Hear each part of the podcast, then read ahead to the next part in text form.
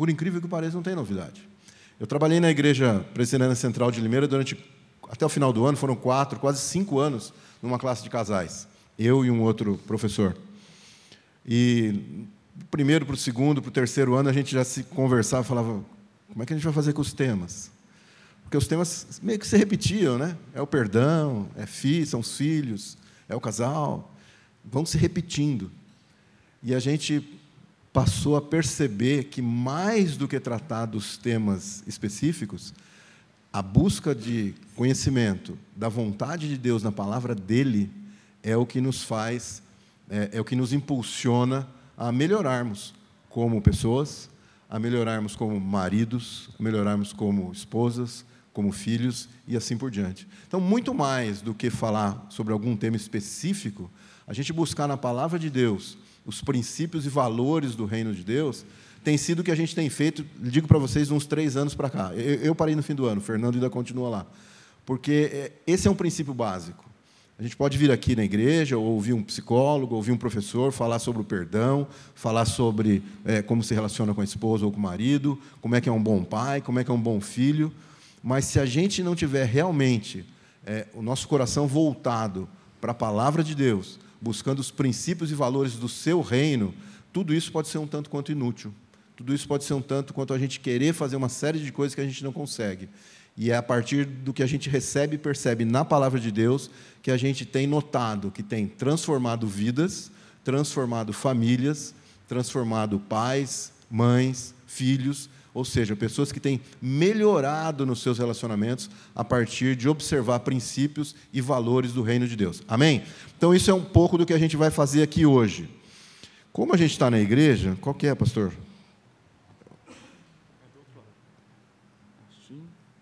Ah, tá. Beleza, beleza, beleza. É, a gente vai falar então da família perfeita. Já que a gente está na igreja, né? Todos conhecem, ou alguns conhecem essa família que a gente tem na foto aí, no, no slide. É, são Simpsons, né? provavelmente o seriado atual, mais, há mais tempo no ar, com certeza. Não sei se ele já é o que ficou mais tempo no ar, mas ele conta as aventuras e peripécias de uma família. E de uma família perfeita. O pai, a mãe, as duas filhas, o filho, aí está o cachorro, o gato, etc. Mas que se caracterizam por algo muito claro: eles são perfeitos dificilmente erram. E quem já assistiu um ou dois ou três episódios de algum desses últimos vinte e tantos anos que isso está no ar, sabe que eles se acham perfeitos, mas realmente eles têm um ou outro defeitinho. Mas para ficarem mais perfeitos ainda, eles vão na igreja. Então, além de ser uma família perfeita, eles são uma família perfeita que vai na igreja. Aí está perfeito total. Concorda ou não? Porque, afinal, uma família perfeita que vai e frequenta a igreja é uma família que não tem problemas. Não é? Ontem, eu trabalhei quarta, quinta, trabalhei todo, a semana toda, mas quarta, quinta e sexta, e o sábado dando um treinamento para uns, umas pessoas lá da empresa de outros lugares. E eu corro sempre de sábado. E pensei, vou correr domingo logo cedo. E cheguei em casa já pensando que eu ia correr. E a minha esposa chegou depois, um pouco depois, oh, amanhã eu vou andar de bicicleta com as meninas aqui do condomínio, cedo, antes de ir na igreja e tal. Falei, mas como? Não combinou comigo? Como é, como é que é isso? Ou seja, famílias perfeitas. E fiquei emburrado um, um tempo, mas uns 10 minutos. Mas famílias perfeitas não passam por isso. As famílias da igreja não passam por esse tipo de coisa. E é algo muito claro que a gente vê é que as famílias perfeitas nos nossos dias, elas tem algumas situações e algumas é, é, pressões com as quais elas vivem no dia a dia, muito mais do que o horário de quem vai pedalar ou quem vai correr no domingo de manhã. A gente passa por um, alguns desafios que são é, comuns no nosso tempo, no nosso século, que vêm para dentro das nossas casas. O desafio de tolerar as diferenças, é, falávamos hoje ainda, numa reunião familiar, meu irmão, meus sobrinhos, etc., a respeito de como é que as pessoas hoje se melindram muito facilmente. Sua filha puxou o cabelo da minha filha na escola. Sua filha chamou meu filho de gordo. Ou a gente vai reclamar de alguém que chamou o filho nosso daquilo ou daquilo outro. Porque nós temos dificuldade, somos toda vez instados a tolerar diferenças. Nós temos que superar a questão muito bem colocada é, é, pela sociologia, pela filosofia nos nossos dias, que é o fim do amor. Já há quem diga que não há amor, que as pessoas todas se relacionam por conveniência. Isso está presente na nossa vida a todo instante, dentro das nossas casas. Nós precisamos e temos que ensinar respeito. Isso, quando pega pais falando de filhos, né? é aquela coisa que a gente começa quando nasce. Teve um nascimento na igreja esses dias, aqui na igreja, não, na maternidade, onde uma família na igreja, anunciado aqui, e que a gente às vezes tende a falar para os pais tende a piorar, tende a ser mais difícil, tende a complicar, tende, tende, tende, ou seja, esse trabalho e ensinar o respeito está dentro disso, é algo que nos pressiona a todo instante. Combater a violência, conviver com qualidade. Como é que a gente casa essas duas coisas nas nossas famílias? Viver com qualidade numa comunidade que transborda violência a todo instante que o diga pais que têm filhos em idade que começam a sair, ou que começam a, a, ir com o pessoal no aniversário logo mais à noite, ou mesmo vir à igreja sozinhos, em horário que os pais não acompanham. A preocupação com o trajeto é algo que nos pressiona a todo instante. Cuidar do dinheiro, comer melhor, preservar o planeta. Questões financeiras nos chamam a todo instante que dirá nos nossos dias em que vivemos aqui, dos últimos dois ou três anos, com preocupações diárias, diria até que preocupações a cada hora, a cada minuto, ou com o nosso trabalho, com o nosso emprego, com a nossa empresa, seja lá com o que for, porque o dinheiro nos causa preocupação. O dinheiro nos traz uma preocupação extra quando pensamos em filhos. A gente precisa garantir o futuro dos nossos filhos.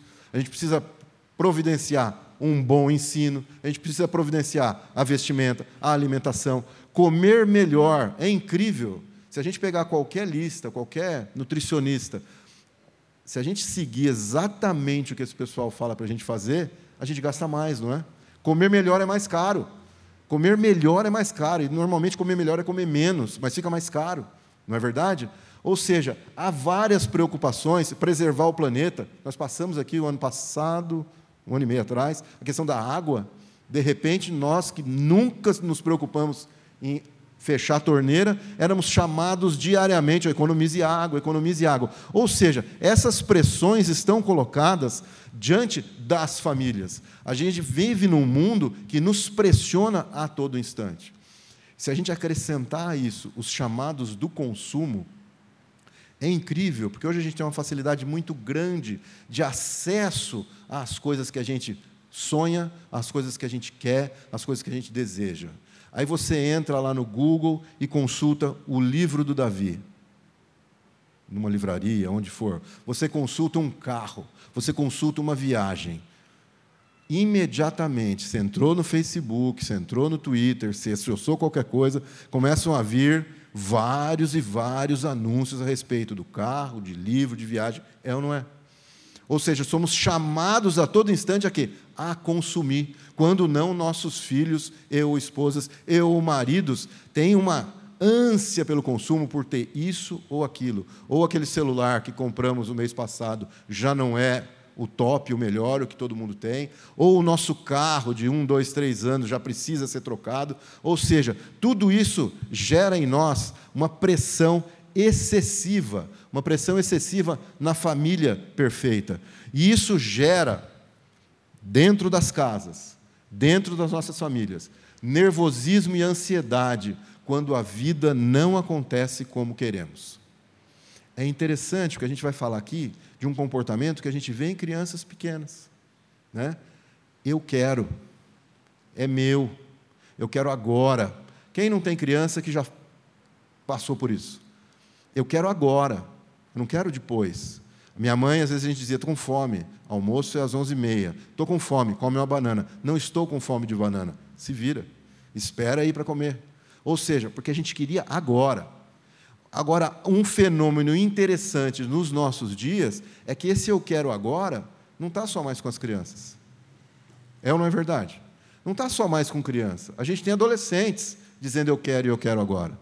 A gente tem jovens dizendo para os pais eu quero e quero agora. A gente tem pais dizendo para as mães eu quero e quero agora. E isso e mães dizendo para pais, e filhos dizendo para pais, e pais dizendo para filhos. Que hoje é muito comum a gente ver o filho dizer, mas você faz isso, mas você faz aquilo. Todo mundo tem acesso a muita informação. Isso gera o quê? Nervosismo e ansiedade quando a vida não acontece da maneira como queremos. Aquilo que a gente quer e não consegue, aquilo que a gente pretende e não alcança, aquilo que a gente às vezes deseja quer, mas não tem paciência de esperar o tempo ou de esperar a hora certa. E isso gera o quê? Dentro das famílias, na, na nossa convivência familiar, nervosismo e ansiedade. Também temos aí perplexidade e falta de ação diante da perda de controle de situações que julgávamos administráveis. Os conflitos na família nascem, na grande maioria das vezes, desse princípio, dessa ação. A gente julga que a gente administra e controla nossos filhos, nós pais. E de repente a gente percebe que não controlamos mais. E de repente a gente percebe que isso acontecia antes com 15, 16, 17 anos, os mais velhos aqui podem atestar isso, e hoje talvez aconteça com 8, com 9, com 10, da gente não ter controle muito grande pelos filhos. E a gente fica o quê? Perplexos. A gente não sabe como agir. Eu tenho uma filha de nove anos, vai fazer nove anos, de oito anos, vai fazer nove anos. Ela me ensinou ontem a fazer uma operação no PowerPoint. A Dani falou assim: pergunta para a Cecília que ela sabe. Eu falei, para, que isso. Aí eu fui mexer para arrumar a apresentação. Cecília, como é que faz isso? Hã? Isso? Ah, acho que é aqui. Pá, pá, e fez. Ou seja, acesso à informação, gerando o quê? Eu sei mais que meu pai. Em algum momento isso pode se virar contra mim. Ontem foi muito útil. Mas em algum momento isso pode se virar contra mim. Em que sentido? De eu ficar perplexo com algo que eu não vou estar preparado. Isso então gera o quê? É, perda de controle em situações que a gente julgava que eram plenamente administráveis. E dentro da família, isso é raiz de conflitos. E desespero e medo, quando a solução dos nossos problemas está além da nossa capacidade. Eu não sabia, eu ouvi outro dia, não está no, no que a gente vai falar aqui hoje, mas alguém tem ideia da expressão, de uma das expressões mais mencionadas na Bíblia? Não tenha medo. Durante toda a Bíblia, uma das expressões mais mencionadas é Deus dizendo para as pessoas: não tenha medo. E hoje a gente vê que o desespero e o medo é muito frequente. Quando a gente o quê? Tem medo do desconhecido. A gente acha muitas vezes que os nossos problemas estão além das nossas forças. Então o sujeito pode, numa situação de crise, perder o trabalho, o que é terrível, e isso vai impactar a família.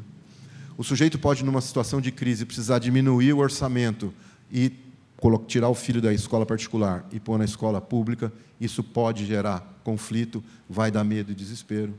O sujeito pode não ter o dinheiro efetivo para comprar aquele remédio que a família necessita, o filho, a esposa, o marido. Ou seja, há uma série de situações. Nossos filhos estão chegando é, para a formatura lá do segundo grau ou da faculdade, que será deles, o que vão trabalhar, o que vão fazer. Então a gente tem todo esse caldo sendo gerado, trazendo para a gente ansiedade, trazendo para a gente medo, trazendo para a gente perplexidade. É dentro desse ambiente em que a gente se coloca e a gente instala as nossas famílias, as nossas famílias estão instaladas durante esses dias.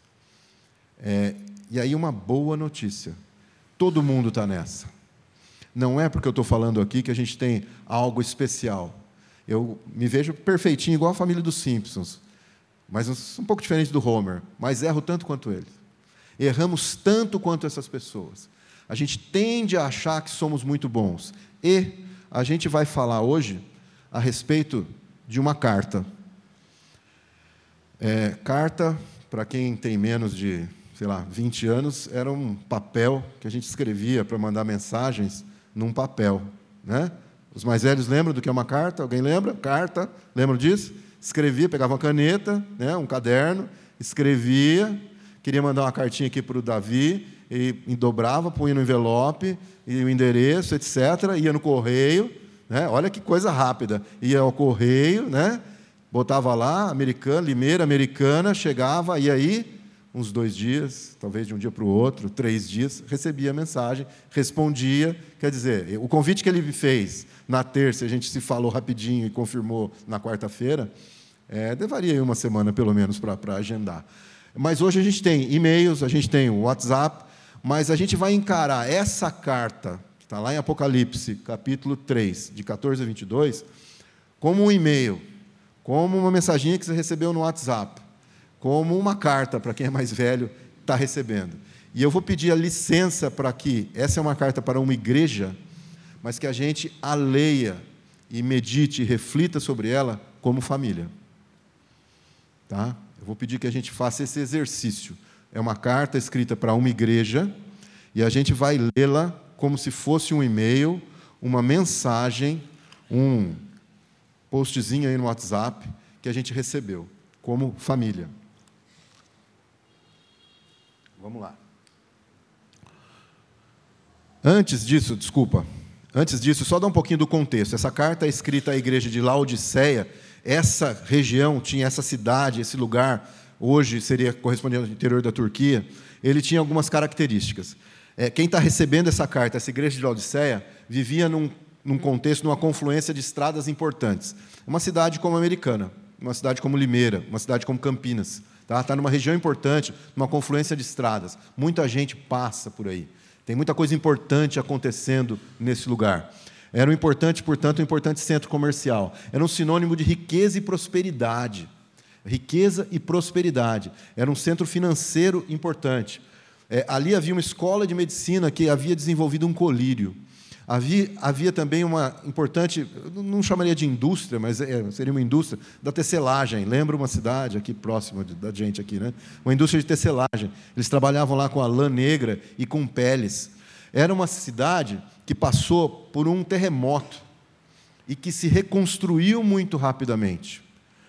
Essas informações de contexto de lá é, ajudam a gente a compreender um pouquinho do, do que vai ser falado na carta. Ah, na vizinhança ali havia Colossos e Herápolis, uma caracterizada pelas suas águas quentes, outra pelas suas águas geladas, e Laodiceia, no caso, pela sua água morna. seja, quem lembra, quem conhece o texto, sabe por que vai ter essa referência à água morna a seguir. E ela foi evangelizada, então, por Epáfras.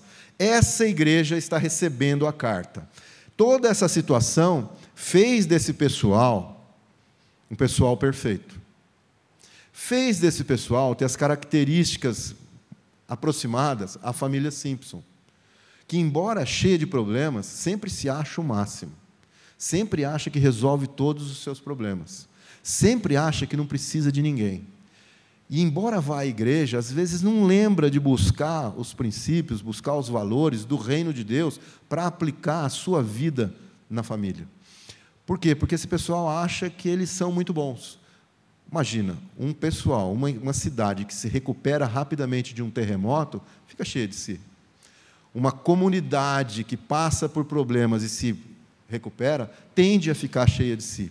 E é nesse contexto que essa carta é escrita. E ela começa identificando o remetente. Vamos lá, o versículo 14. Aqui está na tradução da NVI, tá? Eu vi que o Davi usa uma tradução mais, mais normalzinha, a gente está usando da NVI, tá? Mas é plenamente compreensível. É, você usa, usa aqui. Oi? RA, isso. Todo, é, é, usa a maioria? Tá, mas pode acompanhar aí, não, não tem grandes diferença, não.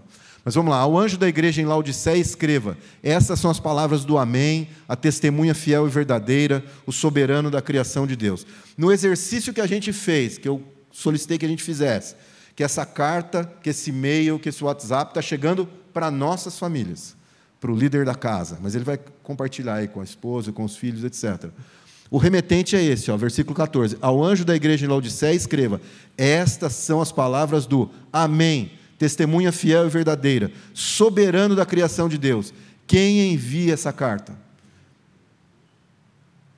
Pode falar, alguém pode falar. Jesus, soberano da criação de Deus. É uma carta de Jesus para a igreja. É uma carta podemos dizer, de Deus para a igreja. É uma carta, então, de Jesus, de Deus para você, para a sua família. Esse é o exercício que a gente vai fazer hoje. Imagina que você abriu ali o WhatsApp de manhã, pip, opa, nossa, está vindo lá. Veio de, Jesus, Jesus, mandou um. Ah, não acredito. Não. Hoje o exercício que a gente vai fazer é esse. Tá? Então, quem escreve é Jesus. E ele faz uma revelação bastante dura. Olha lá conheço as tuas obras. Imagina, gente, a gente recebendo essa carta, abre, tem lá o remetente, Jesus, e a primeira frase é: Conheço as tuas obras. Nossa, se chegasse na minha casa, eu falei, mamma mia, e agora? Né? Tudo, mas sabe tudo que eu fiz, eu deixei de fazer? E aí ele vai descrever um pouquinho essas obras. Sei que você não é frio nem quente, melhor seria que fosse frio ou quente. Assim, porque você é morno, não é frio nem quente, estou a ponto de vomitá-lo da minha boca. Que palavras agradáveis para a gente receber numa mensagem, né? Que palavras agradáveis para a gente, para abrir uma mensagem que a gente recebe. Uma carta, um e-mail, um postzinho. Conheço as tuas obras. Não é bacana a gente ser reconhecido por alguém? Eu sei o que você fez.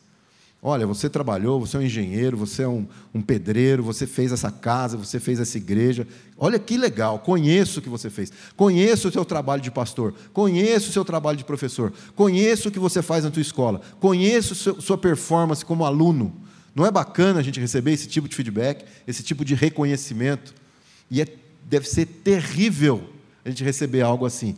Conheço as tuas obras, sei que não é nem frio nem quente, você é morno. Lembra daquela questão das águas na vizinhança ali? Era uma característica daquele pessoal, essa mornidão nas águas. Mas aí está dizendo o quê? Alguém já experimentou tomar água morna? Eu trabalho e viajo bastante. E não raras vezes a água fica no. Tomo meia garrafinha no caminho, fica no carro a garrafa. Aí a gente vai, reunião, etc., e tende a chegar no carro, às vezes, que passou a tarde ali no estacionamento, e tomar aquela água. Legal, né? Aquela água em dezembro, novembro, janeiro, bem quente, né? Essa é a água morna, que muitas vezes a gente nem tome. Por quê? Porque é ruim, porque é horroroso, não é verdade? Ou seja, e aí a gente ainda recebe a carta que diz assim: Assim porque você é morno, não é frio nem quente, estou a ponto de vomitá-lo da minha boca. Que carta nós estamos recebendo? E por que será que o autor, Jesus, está dizendo para esse pessoal que está a ponto de vomitá-lo. Característica desse pessoal era um pessoal que se achava muito bom. A característica da nossa família perfeita, da foto do início, tem a característica de se achar muito bom. Olha lá como é que a família perfeita é em casa, ou muitas vezes nas nossas casas não sente necessidade de nada. Passamos pelos nossos conflitos, mas a gente não sente necessidade de nada. Em que medida? Ninguém fale o que eu devo fazer. Aqui em casa, quem sabe sou eu. Então a gente tende a não achar necessidade de nada. Nós somos satisfeitas com as nossas realizações. E isso pode ser uma família tremendamente rica, cheia de posses, com grandes realizações, ou alguém com pouquíssimas realizações. Mas nós nos satisfazemos com essas realizações a ponto de a gente se gabar dos nossos feitos. A qualquer momento nós podemos nos colocar como família que se gaba dos seus feitos, do que a gente faz ou do que a gente deixa de fazer. Famílias cristãs, famílias envolvidas com a igreja, passam por esse caminho em muitas ocasiões. Nós olhamos muitas vezes as famílias dos outros, olha, fulano fez isso, fez aquilo, fez aquilo outro, como se as nossas famílias fossem ótimas, perfeitas, e a gente se gaba disso. Olha, aquela família não, não é de igreja, está fazendo arte. E muitas vezes a gente esquece o que está acontecendo, mas a gente se gaba dos nossos feitos. Em nossos dias seria com certeza aquela família ou aquela pessoa que diz: o dinheiro é meu, eu faço o que eu quero.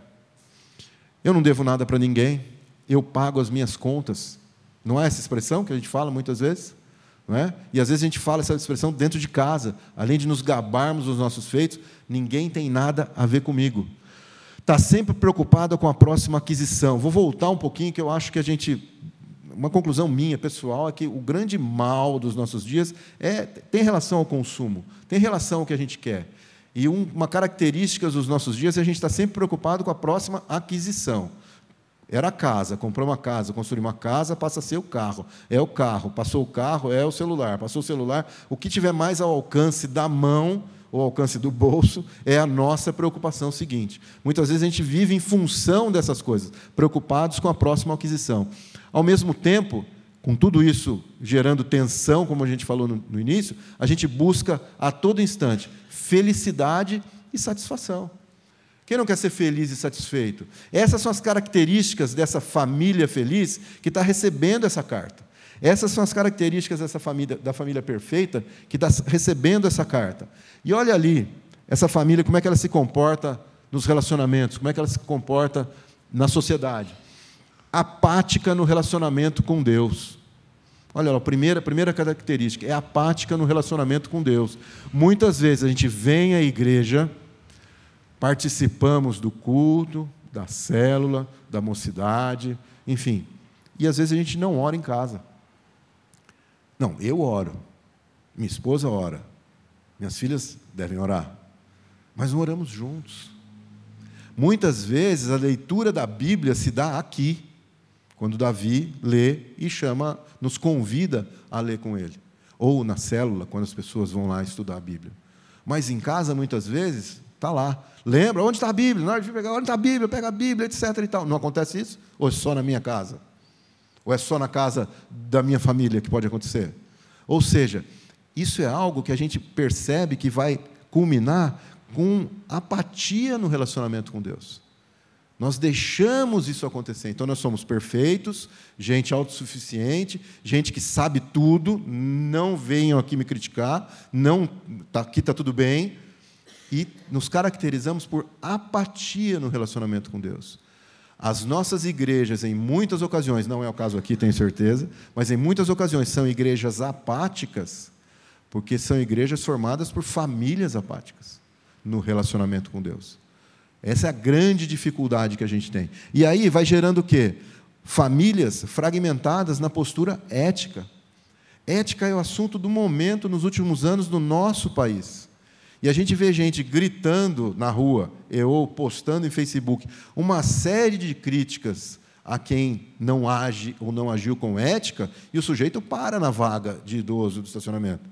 E o sujeito para na vaga do, do, do, daquele que tem necessidades especiais. E o sujeito passa no sinal vermelho. Estamos falando só do trânsito. Mas às vezes o sujeito não emite nota fiscal. Então, uma série de coisas que nós, por nos caracterizarmos essa família perfeita, apática no relacionamento com Deus, nós fragmentamos a nossa postura ética. Em muitas ocasiões, nossos filhos estão, não, mas você faz isso, mas você fez aquilo. Ou seja, é algo muito claro que uma coisa traz a outra. Indiferente para com os necessitados. É algo que a gente vê na palavra de Deus a todo instante, a chamada para o cuidado com os necessitados. Mas uma família com relacionamento apático com Deus, que se preocupa só com seus próprios interesses, é, que eticamente ela é mais ou menos, ela não está nem aí para os necessitados. É algo muito claro inexpressiva no envolvimento com a sociedade. Inexpressiva no envolvimento com a sociedade. Nós nos preocupamos conosco. Aqui dentro, fechou a minha porta, está tudo bem. Aí fora, que pegue fogo. Não me interessa, eu me envolvo muito pouco com a sociedade. E a gente sabe que nós somos chamados para esse culto aqui sensacional, bacana, legal, abençoado e abençoador, sem dúvida nenhuma. Mas nós somos chamados a sermos sal lá fora a sermos o quê? A dar sabor, a ajudarmos a conservar as coisas lá fora, onde a gente trabalha, onde a gente estuda. É orgulhosa e autossuficiente, mas apavorada nas dificuldades. Orgulhoso e autossuficiente, mas apavorada nas dificuldades. Nós temos que falar isso com clareza e verdade. É muito difícil passar por dificuldades. Perda do emprego, um problema de saúde, a morte de um próximo, muito difícil. Mas o que a gente vê de cristão, de famílias cristãs que desabam literalmente quando alguma coisa dessas ocorre, e que ontem ou logo anteriormente a esse acontecimento, eles eram fortes, eles eram hostais, eles não precisavam de ninguém, mas a hora que algo balança, eles caem, ou seja, apavorada nas dificuldades. E grita por socorro quando as coisas não ocorrem como o esperado. Então a gente está vendo, gente, que o panorama das famílias, a gente pode falar por assuntos bem particulares, mas num sentido geral, se colocam dessa forma. E é para essa família, para esse contexto, que Jesus, naquela carta para a sua família, que é o exercício que a gente faz agora, está começando dizendo que conhece as suas obras. Não dá para a gente dizer para cada família aqui se é morno, se é quente, se é frio, absolutamente. Mas é um alerta que, se por acaso nossas famílias estão dessa forma, é, ele está a ponto de, às vezes, vomitar a nossa família, vomitar da boca o relacionamento conosco, vomitar o que a gente tem feito como pais, vomitar o que a gente tem feito como mães, vomitar o que a gente tem feito como filhos. E é algo que a gente precisa passar a refletir. Mas a carta continua. E aí, ele vai chamar a atenção para uma autoavaliação distorcida. Esse ambiente todo gera uma avaliação da família, avaliação das pessoas, de uma forma um tanto quanto distorcida. Você diz: Estou rico, adquiri riquezas e não preciso de nada. Não reconhece, porém, que é miserável, digno de compaixão, pobre, cego e que está nu. Vocês lembram quando a gente passou o contexto daquela cidade, daquela igreja? Era uma cidade, uma igreja pujante uma cidade, uma igreja que fazia acontecer e que por isso se achava muito mais do que era. As nossas famílias, a gente viu aqui nos contextos em que elas existem, com graves problemas, às vezes em frangalhos, mas também se caracterizam por essa postura de se achar que está tudo bem, de achar que não precisa de nada nem de ninguém. Olha o que está dizendo ali. Você diz: Estou rico, adquiri riqueza, não preciso de nada.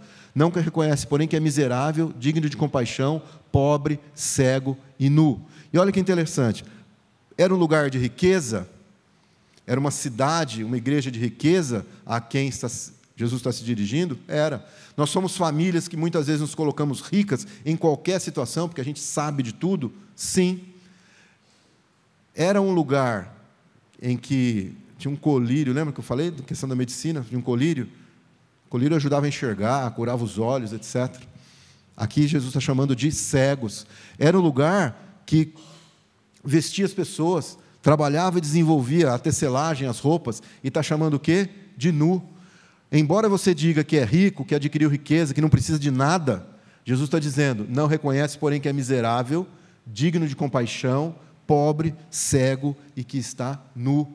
Então, aquele pessoal que estava a ponto de ser vomitado, agora é caracterizado como digno de pena, como digno de compaixão, pobre, cego e que está nu. Quase dizendo assim: você que se acha que tem tudo, você que acha que é o máximo, vocês que acham que são demais, vocês não têm é nada. Vocês não se vocês se caracterizam por não ter nada disso, embora pensassem que as tivessem. Mas vem um conselho que a gente chama de um conselho restaurador. Dou-lhe este conselho: compre de mim ouro refinado no fogo e você se tornará rico Compre roupas brancas e vista-se para cobrir a sua vergonhosa nudez. E compre colírio para ungir os seus olhos e poder enxergar. É, a igreja, a família que se julga autossuficiente, tem que procurar onde? Embora esteja usado aí esse verbo comprar, compre de mim. Jesus está se colocando como a fonte dessas coisas. E é algo bastante interessante. Compre de mim ouro, compre de mim roupas brancas, compre de mim colírio.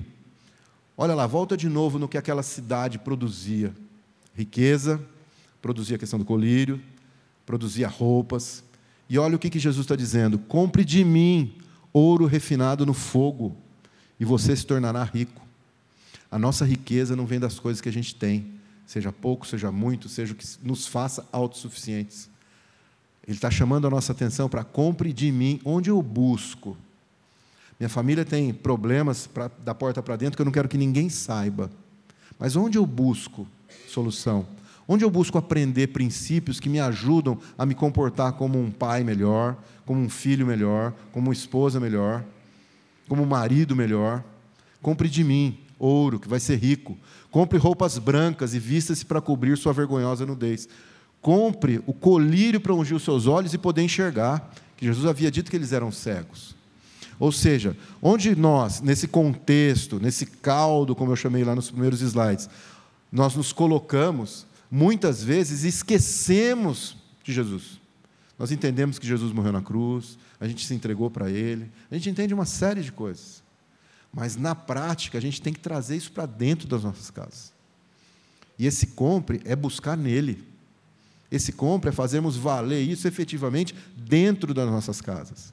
E aí, pais, maridos, líderes das casas, há um trabalho que é nosso.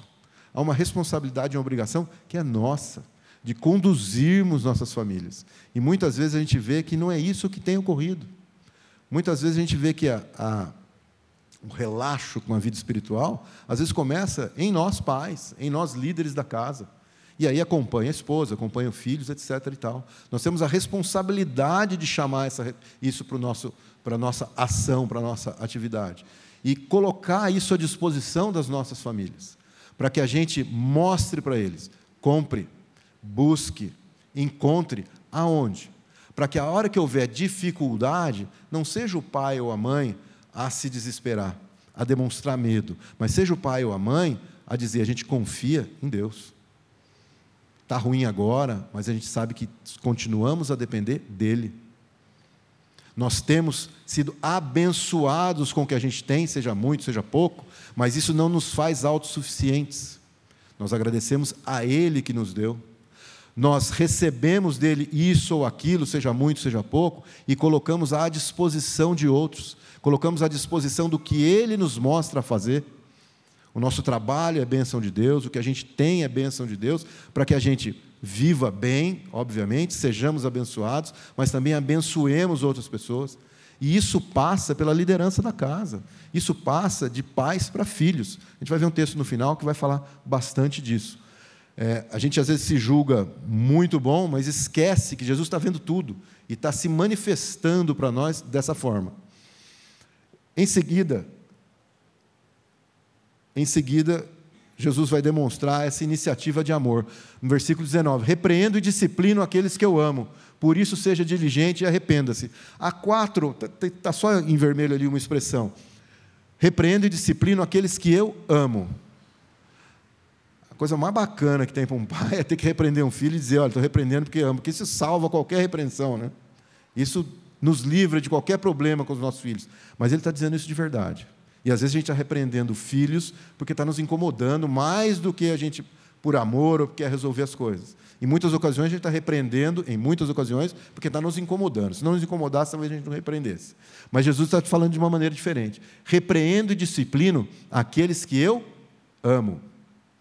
E olha que interessante, ele se mostra para esse pessoal, ele se apresenta para esse pessoal. Ele se apresenta na carta que nós estamos recebendo nas nossas famílias, de forma a dizer que vai vomitar, nos chama de presunçosos, de cegos, de nus, e vai dizer a seguir: repreendo e disciplino aqueles que eu amo.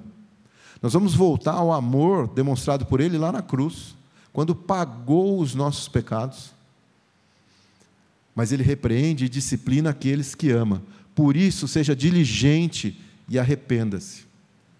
Por isso, seja diligente, cuidadoso, detalhista e arrependa-se. E lendo esses dias, fui relembrado de uma definição de arrependimento, em contraponto a uma definição de remorso. Muitas vezes, nós tomamos conhecimento dos pecados que cometemos, dos equívocos que a gente comete, das falhas que a gente comete, e a gente passa apertado. Isso pesa na nossa mente, na nossa cabeça, isso pesa se é nas nossas famílias, pesa. Mas muitas vezes o nosso o, o que gera é remorso. E remorso só gera mais remorso. Arrependimento gera transformação.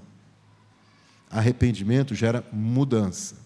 Arrependimento, a gente pelo menos procura não cometer de novo.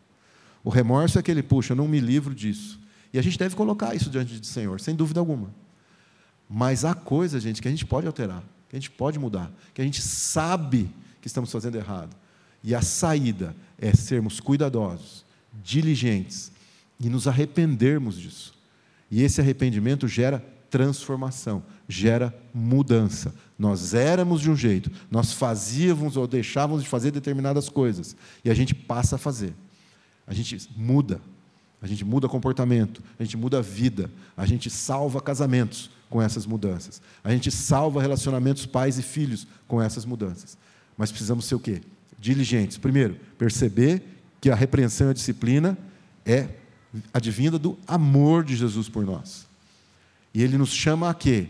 Em, em, reconhecimento, em reação a essa manifestação disciplinar, mas com muito amor, ele nos chama a quê? A sermos diligentes, cuidadosos, de perceber os detalhes, honestos, sinceros e nos chama ao arrependimento. Arrepender-se é dar as costas a esse cristianismo de aparências, de faz de conta, de mornidão. A piedade superficial nunca salvou ninguém.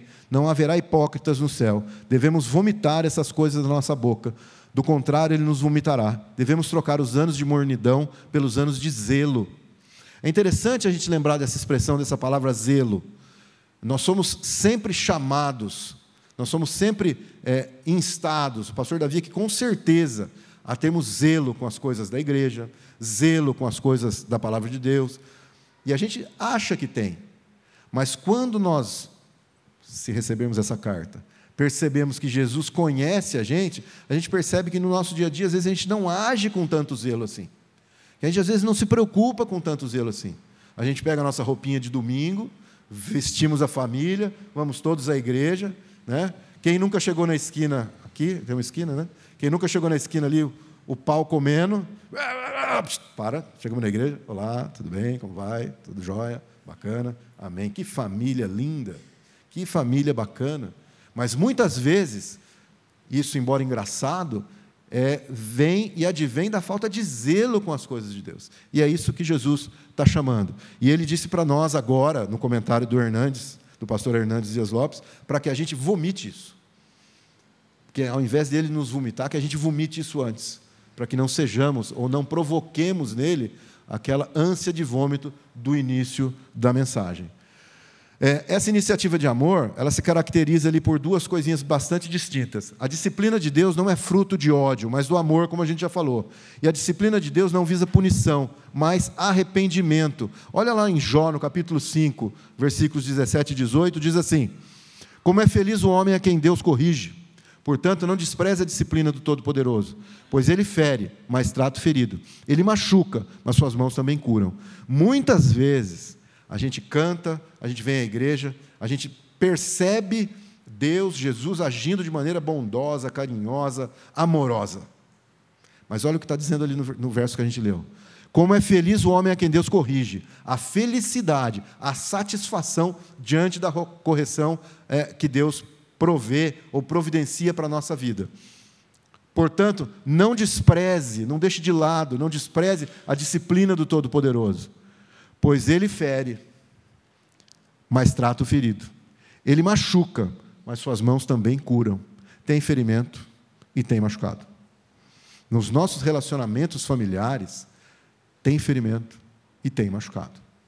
A gente não conhece, não conheço a vida de nenhuma família aqui, e vocês não conhecem a minha. Mas há muito ferimento e machucado. Ferimento que a gente às vezes provoca nas outras pessoas, ferimento e o machucado que às vezes as pessoas provocam na gente.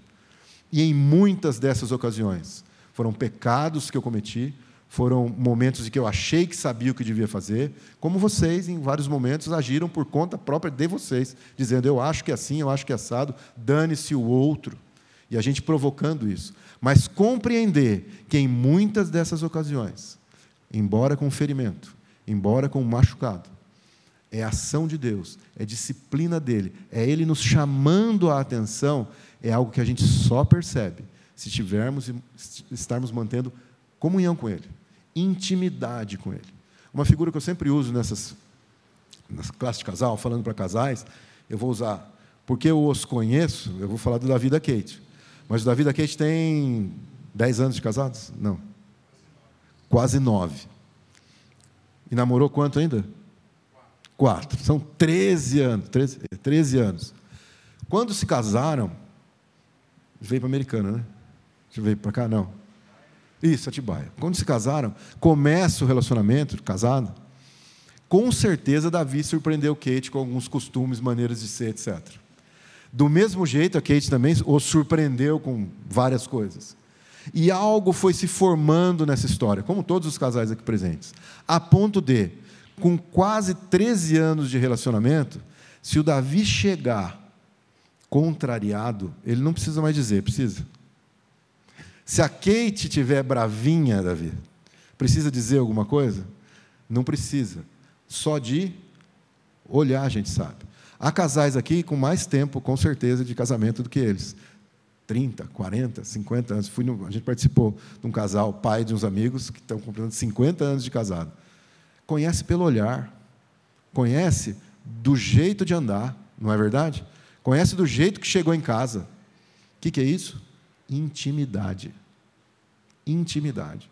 A nossa intimidade com Deus provoca esse tipo de coisa. A gente não precisa ficar, ah, será que eu estou fazendo certo? Ah, será que está errado? O que está errado na minha vida? A intimidade com Deus nos mostra isso claramente. Agora, se nós, apesar de 10, 20, 30 anos de igreja, nos caracterizamos pela mornidão, nos caracterizamos por sermos filhos, pais, esposas, maridos, caracterizados pela mornidão espiritual, onde a intimidade com o nosso Deus é mínima a gente não percebe essas ações dele. E a gente tende a cada vez mais achar que é nós que vamos resolver o conflito, nós que vamos resolver o problema, nós que vamos resolver as questões pertinentes à nossa casa. E a gente não vai buscar nele, comprar nele. Ou seja, é algo bastante interessante a gente perceber como é que a intimidade com Deus, a proximidade com Ele, nos faz perceber que a disciplina gera arrependimento. A disciplina, embora fira, embora machuque, ela é feita com amor. Fere, machuca, mas tem cura, tem cuidado. E é isso que Deus tem e quer para a nossa vida, para a vida das nossas famílias. E aí ele faz duas promessas que eu chamo de promessas sensacionais, é, maravilhosas aqui no texto. Versículos 20, 21 e 22. Vamos lá? Eis que estou à porta e bato. Se alguém ouvir a minha voz e abrir a porta, entrarei e cearei com ele e ele comigo. Ao vencedor darei o direito de sentar-se comigo em meu trono.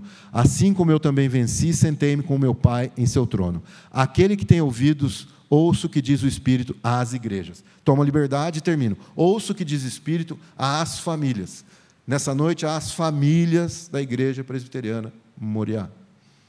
Ou seja, nós somos convidados a recebermos Jesus em casa. Um parêntese rápido. Muitas vezes a gente destaca esse texto e entende que é Jesus batendo na porta de alguém para convertê-lo, etc. E tal. Não. Esse texto, essa fala, está dirigida a uma igreja, a nós. Hoje, no nosso exercício, a nossa família, especificamente aqui, as células familiares aqui presentes, para que a gente reflita como marido, como esposa, como pais, como filhos, como é que tem sido isso na nossa casa, no nosso lar, nos nossos relacionamentos familiares. Mas é uma fala de Jesus para quem o conhece, não é uma fala para quem não o conhece, é uma fala para quem o conhece. E olha que interessante: eis que estou à porta e bato. Se alguém ouvir a minha voz, entrarei, cearei com ele e ele comigo. Para o judeu, gente, isso aqui tinha uma importância fenomenal. Sentar à mesa, comer, era um sinal de intimidade, de proximidade muito grande. E é isso que Jesus, o anjo, está dizendo àquela igreja. No nosso caso, dizendo à nossa família: Eu estou batendo na porta. Se me convidar a entrar, eu entro e ceio com vocês. Imagina isso, hein? Se pela cartinha ele mandou começando lá, olha, conheço as tuas obras. Imagina sentado à mesa com a gente, né? Mas isso é proximidade, é a disponibilidade dele para conosco. É a disponibilidade de Deus, através de Jesus, estar conosco, lidar conosco, estar lá no nosso problema com o nosso filho, está lá no nosso problema entre o casal, está lá nas dificuldades do trabalho, nas dificuldades da saúde, nas dificuldades da escola essa ele diz: "Vem cá que eu vou participar com vocês". E a promessa ainda se estende. Ao vencedor darei o direito de sentar-se comigo em meu trono, assim como eu também venci e sentei-me com meu Pai em seu trono. Aquele que tem ouvidos, ouça o que diz o Espírito às igrejas. Ouça o que diz o Espírito às famílias. Jesus nos convida a estar com Ele. Jesus se dispõe a estar conosco nas nossas casas, estar conosco à mesa na hora que a gente não faz oração, na hora que a gente não faz lá um, um momento de culto nas nossas casas, na hora que a gente não divide a palavra de Deus com os nossos filhos. Imagina que interessante, Jesus vem para passar um dia com a gente. Quase que aqueles programas de televisão, tem alguns programas que uma celebridade, alguém vai para casa de uma família, etc. E tal.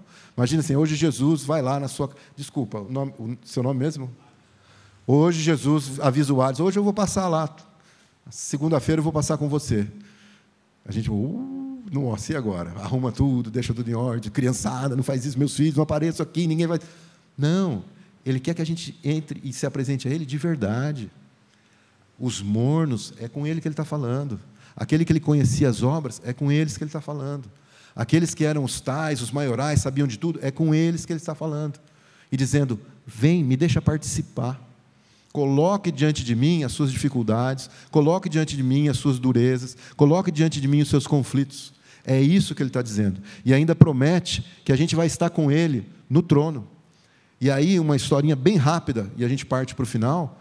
É, havia um missionário na China, vida inteira ele ele pregou o evangelho há 40, 50 anos, chegou a hora dele se aposentar. Ele volta para a Inglaterra, se eu não me engano, achando que ia ter uma grande festa. É uma história comum, mas que ia ter uma grande, uma enorme festa. E ele chega lá e não tem festa nenhuma. E ele fica revoltado. Poxa, dei a minha vida, fiz isso e deprime e vai. E a mulher dele, percebendo isso, é, pô, não precisa disso, não precisa disso. E a certa altura ele pergunta: por que, que você não, não, não não fica como eu. Você estava comigo, você sofreu tudo que a gente sofreu, você se dedicou, nós ficamos longe dos nossos filhos, gente, enfim, uma série de lutas, dificuldades, e hoje ninguém nos reconhece. E ela diz assim para ele: não acabou.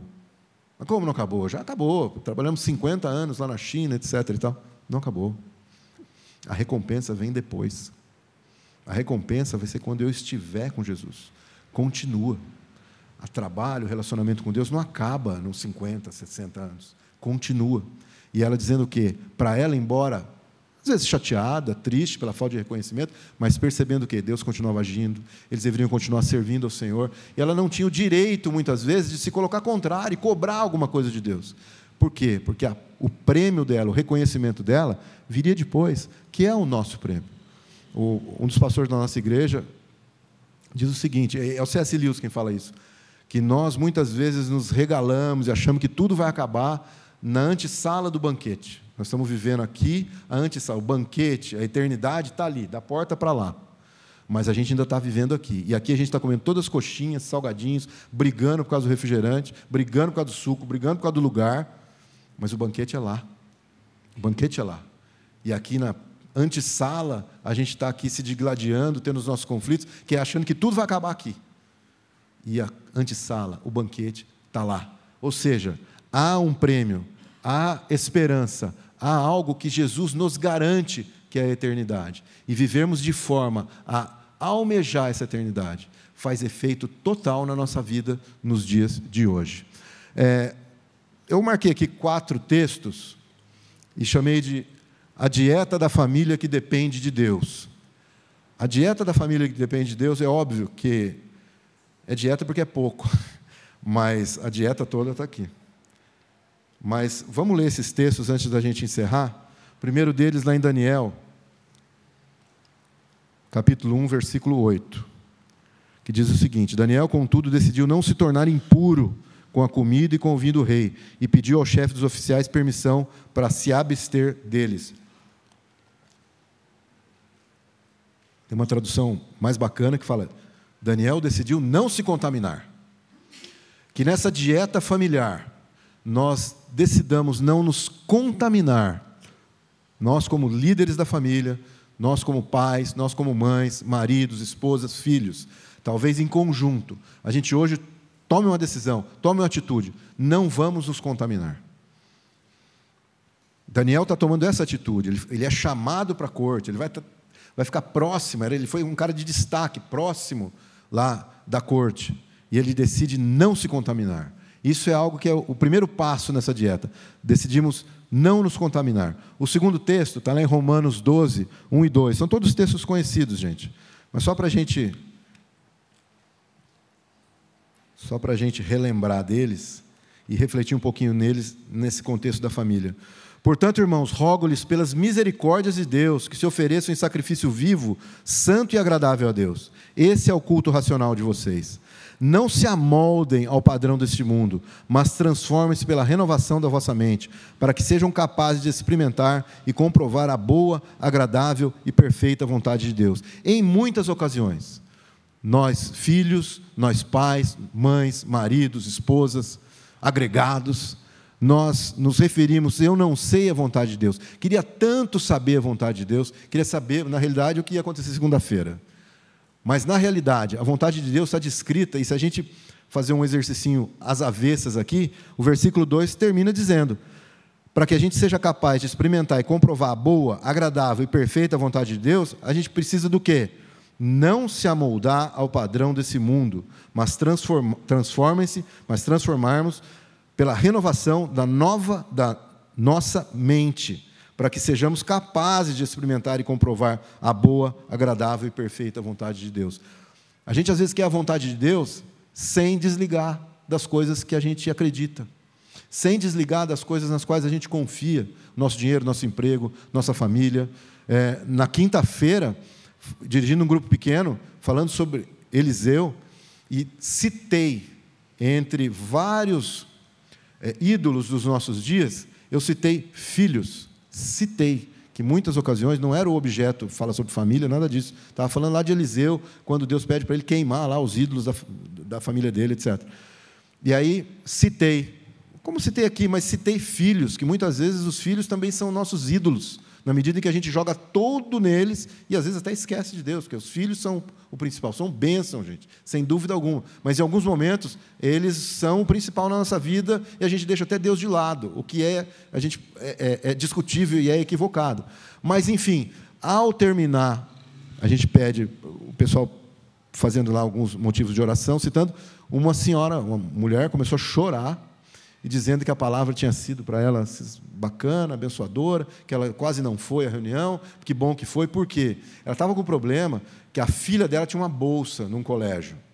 Eles são uma pessoa, umas pessoas humildes, pessoas assim, como a gente, e o colégio top em Limeira deu uma bolsa para a filha que gostava muito de inglês, tal, etc., um high school, qualquer coisa assim, e essa menina estudou dois anos lá. E ela foi chamada na escola recentemente, porque desde janeiro não é pago. Quem, enfim, estava pagando a bolsa, não está pagando mais, sei lá por que motivo. E ela passou um mês duro, porque falou: o que eu vou fazer com a, filha, com a menina? Está no terceiro colegial, etc. E ela dizendo assim: essa palavra me liberta. Em que medida? Eu estava jogando toda a minha confiança no que eu podia prover para ela e eu não estou podendo mais. Eu não vou poder. E eu tenho que confiar em Deus, que Deus tem o melhor para ela, para a vontade dele, que talvez seja mudar de escola. Faz um mês que estou desesperada, não durmo, não, chorando, etc. E tal, eu não tenho saída. E às vezes Deus está dizendo para mim: olha, isso é um ídolo na sua quebra isso aqui e vamos viver na dependência minha. Então, em muitas ocasiões, é, saber, compreender e viver a vontade de Deus diz para a gente: não se amolde a valores do mundo. E aí a gente pensa em valores clássicos, éticos, etc. Mas às vezes tem coisas acontecendo na nossa vida hoje. Às vezes a nossa preocupação é a grana para pagar a conta de quinta-feira, plenamente correto mas é também a grana para comprar, o dinheiro para comprar o celular, para comprar roupa, para comprar casa, e às vezes isso tira nosso sono. E a gente às vezes precisa, espera aí, eu preciso? Isso é o correto? É isso que Deus quer da minha vida? Não, ele está dizendo, não se amolde e perceba qual é a santa, agradável vontade e perfeita vontade de Deus. O segundo texto está lá no Salmo 40, e a gente vai ler de 1 a 8. Salmo 40, de 1 a 8.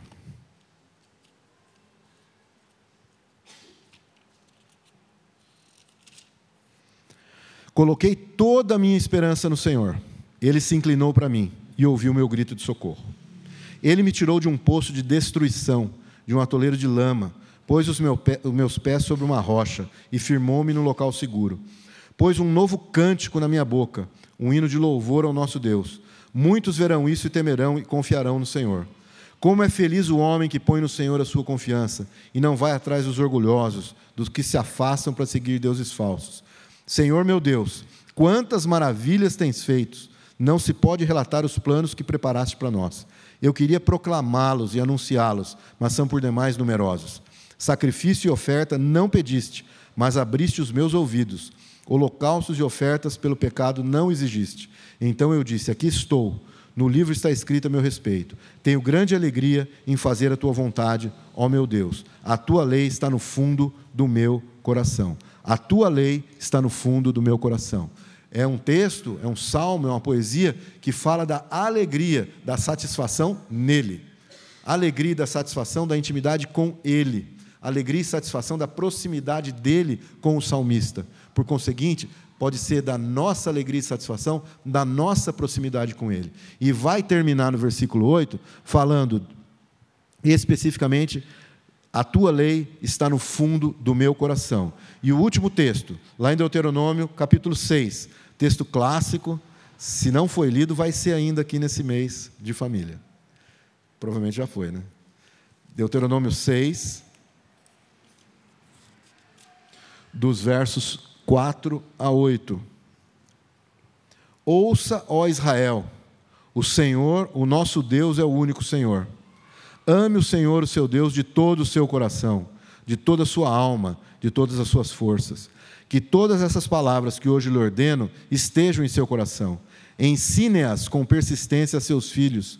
Converse sobre elas quando estiver sentado em casa, quando estiver andando pelo caminho, quando se deitar e quando se levantar. Amarre-as com um sinal, como um sinal nos braços e prenda-as na testa. O 9 também. Escreva-as nos batentes das portas da sua casa e em seus portões. Gente, escrever no batente da porta ou colocar na testa, nos nossos dias é um pouco dispensável, não há necessidade. Agora, gravar no coração, ensinar os filhos e falar sobre isso, sentado, deitado, correndo, quer dizer o quê? Todo dia, a todo instante. Todo dia e todo instante é hora de praticarmos, de vivenciarmos, de ensinarmos princípios e valores do reino de Deus. Terminou o salmo falando da palavra guardada no coração. Começa em Deuteronômio, palavra guardada no coração, sabedoria guardada no coração. É isso que a gente ensina. É isso que nós somos chamados como famílias a ensinar para os nossos filhos. Que os nossos filhos venham a ensinar aos filhos deles. O grande problema lá em Juízes, a gente está estudando o livro de Juízes, o grande problema lá em Juízes é que uma geração ficava próxima de Deus, a outra já desviava, etc., esquecia. Aí alguém vinha e lembrava. Ou seja, não seguia isso aqui. Esse anúncio é direto, é todo dia, é algo que a gente vive, é algo que a gente vive. E vivê-lo dentro das nossas famílias, no âmbito das nossas famílias, requer responsabilidade. Requer uma decisão, como a gente falou há pouco, mas requer também a responsabilidade de nós, pais, ensinarmos os filhos, de nós, maridos, liderarmos espiritualmente as nossas casas. Com certeza vocês têm tido é, ensinamentos a esse respeito aqui, para que a gente possa, num tempo curto, sermos uma igreja, uma comunidade onde famílias desenvolvem a intimidade com Deus de forma a não passar por dificuldades? Absolutamente. Não ter problema de relacionamento? Absolutamente. Ter dificuldade com os filhos? Vai ter. Mas passar por tudo isso, conhecendo, estando próximo, buscando a vontade de Deus nos relacionamentos, a vontade de Deus na educação dos nossos filhos, a vontade de Deus no nosso relacionamento marido e mulher, marido e esposa, a vontade de Deus nas ações que a gente faz em comunidade, aqui com a nossa família estendida, foi bacana. É, o, menino aqui da frente se referiu ao Davi, a família Moriá, ao Davi, família Moriá. Ou seja, isso é bacana e super interessante e é abençoador. Mas percebemos que nos núcleos familiares, a gente buscar intimidade com Deus é algo que a gente precisa decidir, é algo que a gente precisa ter a atitude de começar de alguma maneira, em algum momento. Para a gente refletir e orar. Você tem enfrentado duras provas em casa? Dificuldades? Você tem enfrentado problemas nos relacionamentos com a esposa? Tem enfrentado problemas no relacionamento com o marido? Com os filhos? Os filhos com os filhos? Irmãos, irmãs? Tem tido problemas e provas nesse sentido? Você tem sido envolvido pela corrida do dia a dia? Você tem sido pego nessa onda de família perfeita? Se acha tal? Ou seja, não preciso de ajuda, não preciso nem procurar na Bíblia como é que eu ajo ou deixo de agir, não preciso buscar intimidade com Deus. Você tem se dedicado a buscar a Deus sobre todas as coisas, amar de todo o coração, amar com todas as forças, porque quem faz isso transmite para os outros. Quem não faz, transmite médio. Né? Deposite nele sua confiança, nas promessas que ele te faz. Deposite nele a sua confiança. Deposite nele a sua esperança, que é o que a gente vai conseguir, que é o que a gente vai obter vida maravilhosa, vida fantástica, com famílias perfeitas, absolutamente. Mas vida de famílias, pessoas, maridos, esposas, filhos, irmãos, avós, avós, sogro, sogra, genro. A gente vai ter famílias que são abençoadas pela proximidade e intimidade com Deus. Amém? Vamos orar? Senhor Deus e Pai, muito obrigado, Senhor. Obrigado porque a gente recebe notícias, recebemos cartas, recebemos ensinamentos na tua palavra, Senhor. Muito obrigado, Senhor, porque a tua palavra é eficaz para provocar arrependimento, tua palavra é eficaz para provocar amadurecimento, tua palavra é eficaz para nos chamar a atenção e nos instar, Senhor, a mudarmos as nossas atitudes. A tua palavra, Senhor, nos chama a atenção para a maneira que devemos buscar intimidade com o Senhor, comprar do Senhor, buscar no Senhor a satisfação da nossa vida familiar, a satisfação da nossa vida de relacionamento com as nossas esposas,